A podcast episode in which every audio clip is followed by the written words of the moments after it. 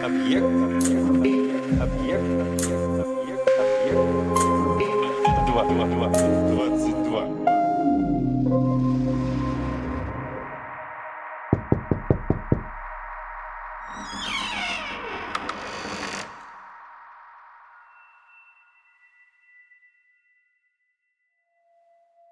мужик с горшками. Ехал, ехал. Лошадь у него устала и остановилась как раз против кладбища. Мужик выпряг лошадь, пустил на траву, а сам прилег на одной могиле. Только что-то не спится ему. Лежал, лежал. Вдруг начала под ним могила растворяться. Он почуял это и вскочил на ноги. Вот могила растворилась, и оттуда вышел мертвец с гробовою крышкою в белом саване. Вышел и побежал к церкви, положил в дверях крышку, а сам в село. Мужик был человек смелый, взял гробовую крышку и стал возле своей телеги, дожидается, что будет.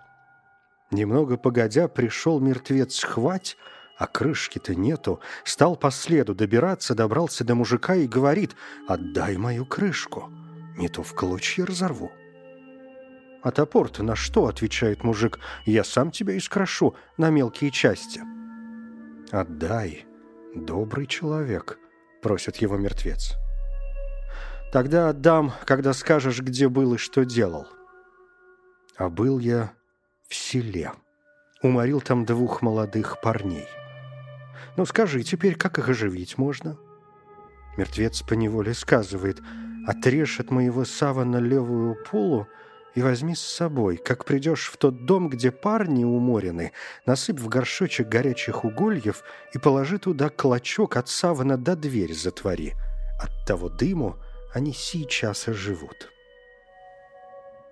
Мужик отрезал левую полу от савана и отдал гробовую крышку. Мертвец подошел к могиле. Могила растворилась, стал в нее опускаться. Вдруг петухи закричали, и он не успел закрыться как надо. Один конец крышки снаружи остался. Мужик все это видел, все приметил. Стало расцветать. Он запряг лошадь и поехал в село. Слышит, в одном доме плач, крики. Входит туда. Лежат два парня мертвые. Не плачьте, я смогу их оживить. Оживи, родимый, половину нашего добра тебе отдадим, говорят родичи. Мужик сделал все так, как научил его мертвец, и парни ожили. Родные обрадовались, а мужика тотчас схватили, скрутили веревками. «Не, Дока, мы тебя начальству представим. Коли оживить сумел, стало быть, ты и уморил-то». «Что вы, православные, Бога побойтесь!» – завопил мужик и рассказал все, что с ним ночью было. Вот дали знать по селу, собрался народ и повалил на кладбище. Отыскали могилу, из которой мертвец выходил, разрыли и вбили ему прямо в сердце осиновый кол, чтоб больше не вставал, да людей не морил. А мужика знатно наградили и с честью домой отпустили.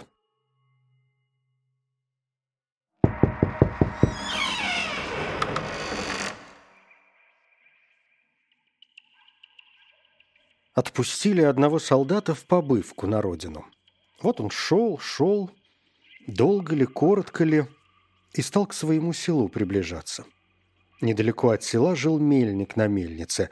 В былое время солдат водил с ним большое знакомство, отчего не зайти к приятелю. Зашел.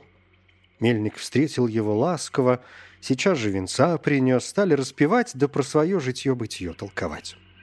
Дело было к вечеру — а как погостил солдат у мельника, так и вовсе смерклась.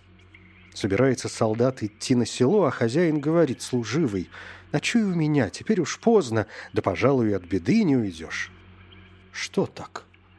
Бог наказал. Помер у нас страшный колдун, по ночам встает из могилы, бродит по селу, и то творит, что на самых смелых страх нагнал. Как бы он и тебя не потревожил. Ничего, солдат казенный человек, а казенное ни в воде не тонет, ни в огне не горит. Пойду. Больно хочется с родными поскорее увидаться. Отправился, Дорога шла мимо кладбища. Видит, на одной могиле огонек светит. Что такое? Дай-ка посмотрю. Подходит, а возле огня колдун сидит, да сапоги точает. «Здорово, брат!» — крикнул ему служивый. Колдун взглянул и спрашивает, «Ты сюда зачем?» «Да захотелось посмотреть, что ты делаешь?» Колдун бросил свою работу и зовет солдата на свадьбу. «Пойдем, брат, погуляем, в селе нонче свадьба?» «Пойдем». Пришли на свадьбу, начали их поить, угощать всячески. Колдун пил-пил, гулял-гулял и осердился. Прогнал из избы всех гостей семейных, усыпил повенчанных, вынул два пузырька и шильце, ранил шильцем руки жениха и невесты и набрал их крови.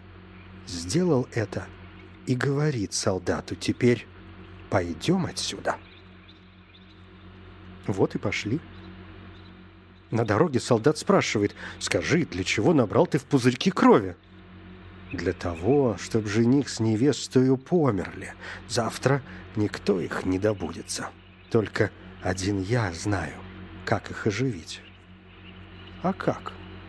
Надо разрезать у жениха и невесты пяты и в те раны влить опять кровь, каждому свою.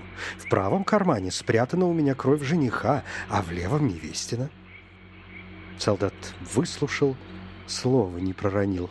А колдун все хвалится. Я, говорит, что захочу, то и сделаю. Будто с тобой и сладить нельзя. Ну, как нельзя? Вот если б кто набрал костер осиновых дров во сто вазов, да сжег меня на этом костре, так, может, и сладил бы со мною. Только жечь меня надо умеючи. В то время полезут из моей утробы змеи, черви и разные гады. Полетят галки, сороки и вороны. Их надо ловить, да в костер бросать. Если хоть один червяк уйдет, тогда ничто не поможет. В том червяке я ускользну. Солдат выслушал и запомнил. Говорили, говорили и дошли, наконец, до могилы. «Ну, брат, — сказал колдун, — теперь я тебя разорву. А то ты все расскажешь». «Ну что ты, образумся, как меня рвать? Я Богу и государю служу». Колдун заскрипел зубами, завыл и бросился на солдата, а тот выхватил саблю и стал наотмашь бить. Дрались, дрались, солдат почти из сил выбился. Эх, думает, не за грош пропал. Вдруг запели петухи. Колдун упал без дыхания. Солдат вынул из его карманов пузырьки с кровью и вошел к своим родичам. Приходит, поздоровался, родные спрашивают, не видал ли ты, служивый, какой тревоги? Нет, не видал. Тот-то, а у нас на селе горе, колдун ходить повадился. Поговорили и легли спать. На утро проснулся солдат и начал спрашивать, говорят, у вас свадьба где-то справляется? Родные в ответ была свадьба у одного богатого мужика, только и жених, и невеста нынешней ночью померли. А от чего? Неизвестно. А где живет этот мужик? Указали ему дом. Он, не говоря ни слова, пошел туда. Приходит и застает все семейство в слезах. О чем горюете? Так и так, служивый. Я могу оживить ваших молодых. Что дадите? Да хоть половину имения бери. Солдат сделал так, как научил его колдун, и оживил молодых. Вместо плача начались радость, веселье, солдаты и угостили, и наградили. Он налево кругом и марш к старости. Наказал ему собрать крестьян и приготовить сто вазов осиновых дров. Вот привезли дрова на кладбище, свалили в кучу, вытащили колдуна из могилы, положили на костер и зажгли. А кругом народ обступил, все с метлами, лопатами, кочергами — Костер облился пламенем, начал и колдун гореть. Утроба его лопнула, и полезли оттуда змеи, черви и разные гады, и полетели оттуда вороны, сороки и галки. Мужики бьют их, да в огонь бросают, ни одному червяку не дали ускользнуть. Так колдун и сгорел. Солдат тотчас собрал его пепел и развеял по ветру. С того времени стала на селе тишина. Крестьяне отблагодарили солдата всем миром. Он побыл на родине, нагулялся досыта и воротился на царскую службу с денежками. Отслужил свой срок, вышел в отставку и стал жить-поживать, добра наживать, худо избывать.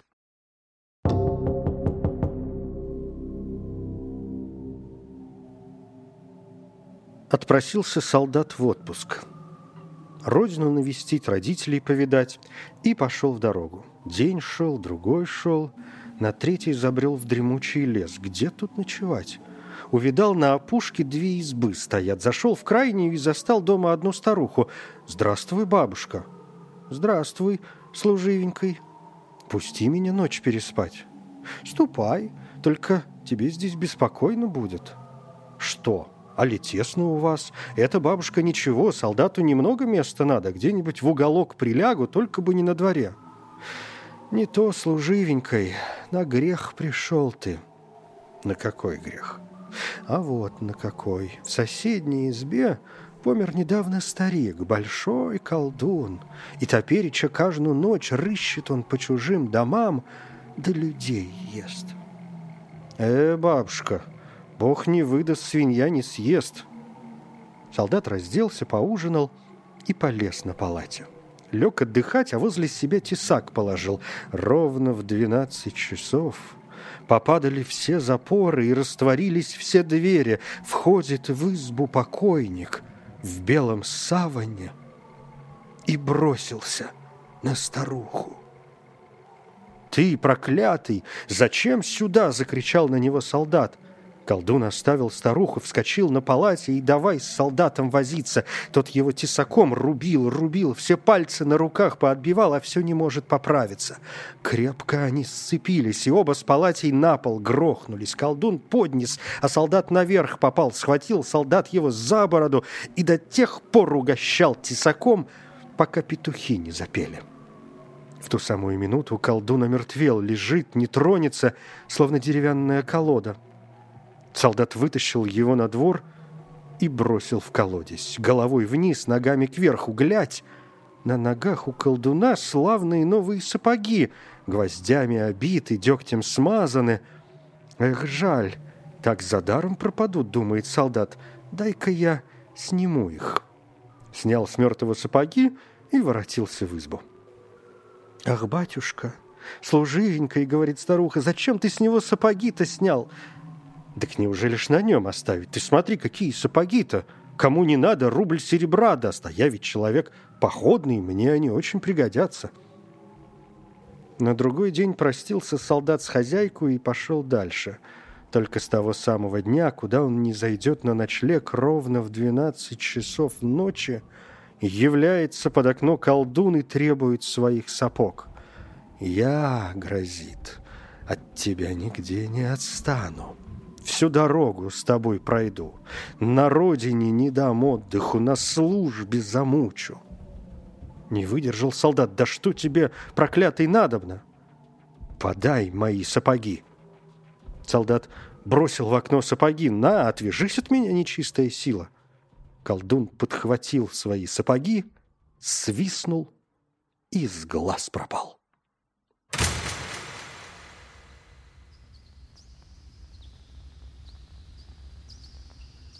Стародавние времена жили-были в одной деревне два молодых парня. Жили они дружно, вместе по беседам ходили, друг друга за родного брата почитали. Сделали они между собой такой уговор. Кто из них станет вперед жениться, тому звать своего товарища на свадьбу. Жив ли он будет, помрет ли, все равно. Через год после того заболел один молодец и помер а спустя несколько месяцев задумал его товарищ жениться, собрался со всем с родством своим и поехал за невестою. Случилось им ехать мимо кладбища. Вспомнил жених своего приятеля, вспомнил старый уговор и велел остановить лошади. «Я, — говорит, — пойду к своему товарищу на могилу, попрошу его к себе на свадьбу погулять. Он был мне верный друг». Пошел на могилу и стал звать «любезный товарищ». Прошу тебя на свадьбу ко мне». Вдруг могила растворилась, покойник встал и вымолвил «Спасибо тебе, брат, что исполнил свое обещание. На радостях взойди ко мне, выпьем с тобой по стакану сладкого вина». Зашел бы, да поезд стоит, народ дожидается. Покойник отвечает, эх, брат, стакан ведь недолго выпить. Жених спустился в могилу. Покойник налил ему чашу вина, он выпил, и прошло целых сто лет. «Пей, милый, еще чашу!» Выпил другую, прошло двести лет. «Ну, дружище, выпей третью, да ступай с Богом, играй свою свадьбу!» Выпил третью чашу, прошло триста лет. Покойник простился со своим товарищем, гроб закрылся, могила заровнялась. Жених смотрит. Где было кладбище, там стала пустошь. Нет ни дороги, ни сродников, ни лошадей. Везде поросла крапива да высокая трава. Побежал в деревню, и деревня уж не та, дома иные, люди все незнакомые. Пошел к священнику, и священник не тот. Рассказал ему, как и что было. Священник начал по книгам справляться и нашел, что триста лет тому назад был такой случай. В день свадьбы отправился жених на кладбище и пропал. А невеста его вышла потом замуж за другого.